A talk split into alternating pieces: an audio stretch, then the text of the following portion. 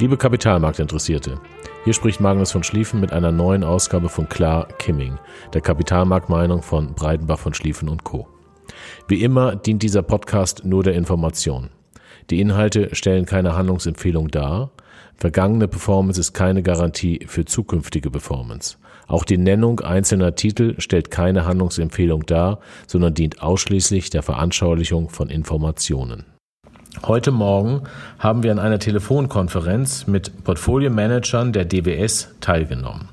Insbesondere haben Herr Klaus Kaldemorgen und Herr Dr. Oliver Plein zu den jüngsten Entwicklungen an den Kapitalmärkten berichtet. Hintergrund war, dass gestern die Kurse von Anleihen und manchen Währungen stärker gefallen sind als die Kurse der Aktien. Das hat wahrscheinlich kaum jemand mitbekommen. Zu diesem Punkt hat sich insbesondere Klaus Kaldemorgen geäußert. Da viele Investoren, zu viele Investoren gleichzeitig Liquidität aufbauen wollen, aufbauen wollen, kommt es an den Märkten zu einem Ausfall der Liquidität, ein sogenannter Liquiditätscrunch.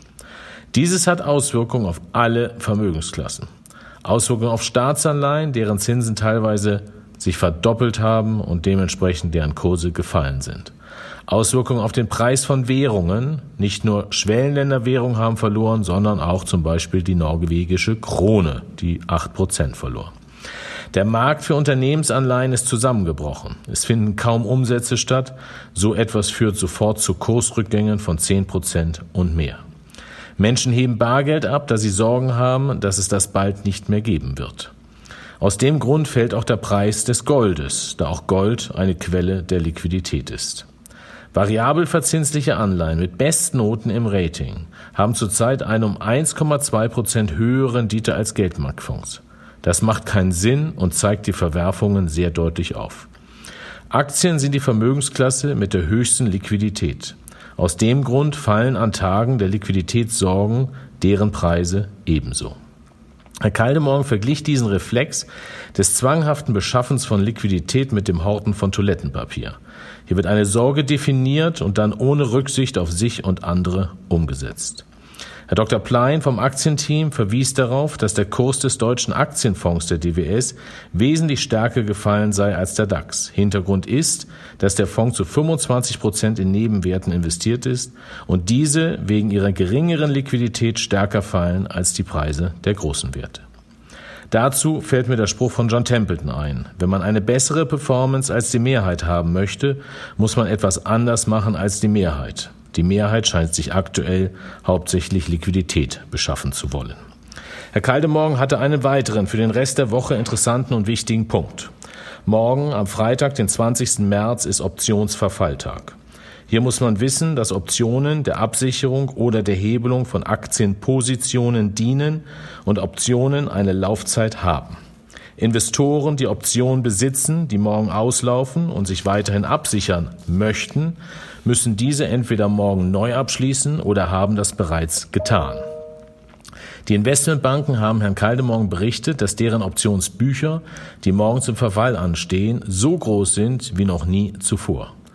Das ist bitte nicht als Gefahr für die Investmentbanken zu verstehen. Diese agieren nur als Intermediär und haben diese Option selber zum allergrößten Teil abgesichert. Wichtig an dieser Botschaft ist, dass diese großen Volumen morgen eventuell neu abgeschlossen werden müssen, was zu Verwerfungen am Markt führen kann.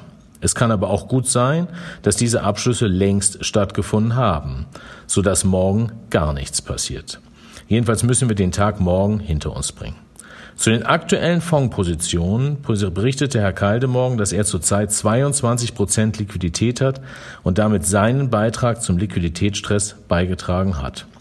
Da sich, seine, da sich einige Staaten für die Finanzierung der Maßnahmen am Kapitalmarkt bedienen müssen, hat er vor Staatsanleihen Sorgen und ist diese short. Seine Nettoaktienquote liegt bei circa 40 Prozent und er bevorzugt Aktien mit hohen und nachhaltig sicheren Dividenden. Bei der DWS geht man davon aus, dass ein bis Ende April andauernder globaler wirtschaftlicher Stillstand an den Märkten bereits eingepreist ist. Entsprechend geht er auch davon aus, dass nach dem Optionsverfalltag eine Beruhigung der Märkte eintreten sollte. Herr Kaldemorgen machte sehr deutlich, dass Banken kein Liquiditätsproblem Problem haben und dass diese seitens der Zentralbank mit genügend Liquidität ausgestattet werden. Den Extragang zum eventuell virenverseuchten Geldautomaten kann man sich damit sparen. Der Aktienverantwortliche Oliver Plein wies darauf hin, dass sich der Dividendenfonds der DWS sechs Prozent besser entwickelt hat als der Markt. Das liegt daran, dass die meisten Unternehmen in dem Fonds auch mehrere Monate mit einer deutlich verringerten wirtschaftlichen Aktivität ausharren können, ohne die Dividende kürzen zu müssen. Anbei legen wir einen Brief von Klaus Kaldemorgen an seine Investoren, der lohnenswert ist zu lesen. An dieser Stelle möchte ich noch einmal auf unsere Blogs und E-Mails verweisen. Nach einem Sturm kehrt auch wieder Ruhe ein und dann wird sich die Spreu vom Weizen trennen. Die Aktien und Anleihen von Unternehmen mit einem zukunftsfähigen, nachhaltigen Geschäftsmodell, welche keinen Preisdruck haben, die keine oder nur wenig Schulden haben, auch in früheren Rezessionen keine Verluste generiert haben, die innovativ sind und ein fokussiertes sowie besonderes Management haben, werden sich schneller erholen als der Rest. Da es von solchen Unternehmen nicht Tausende, aber zumindest Hunderte gibt, muss man als Investor global investieren. Eine Fokussierung auf Deutschland ist falsch. Wachstum ist ein knappes Gut und das für länger. Aus dem Grund sollte man in zukünftiges Wachstum und nicht in vergangenes Wachstum investieren. Zu diesem Punkt hatten wir schon häufig etwas geschrieben und legen heute einen interessanten Kommentar eines sehr guten und von uns hochgeschätzten Aktienfondsmanagers bei, den wir seit 15 Jahren sehr gut kennen. Für Rückfragen stehen wir Ihnen natürlich gerne zur Verfügung. Ich wünsche Ihnen im Namen meiner Kollegen und unserer Firma alles Gute und bleiben Sie gesund und wohl.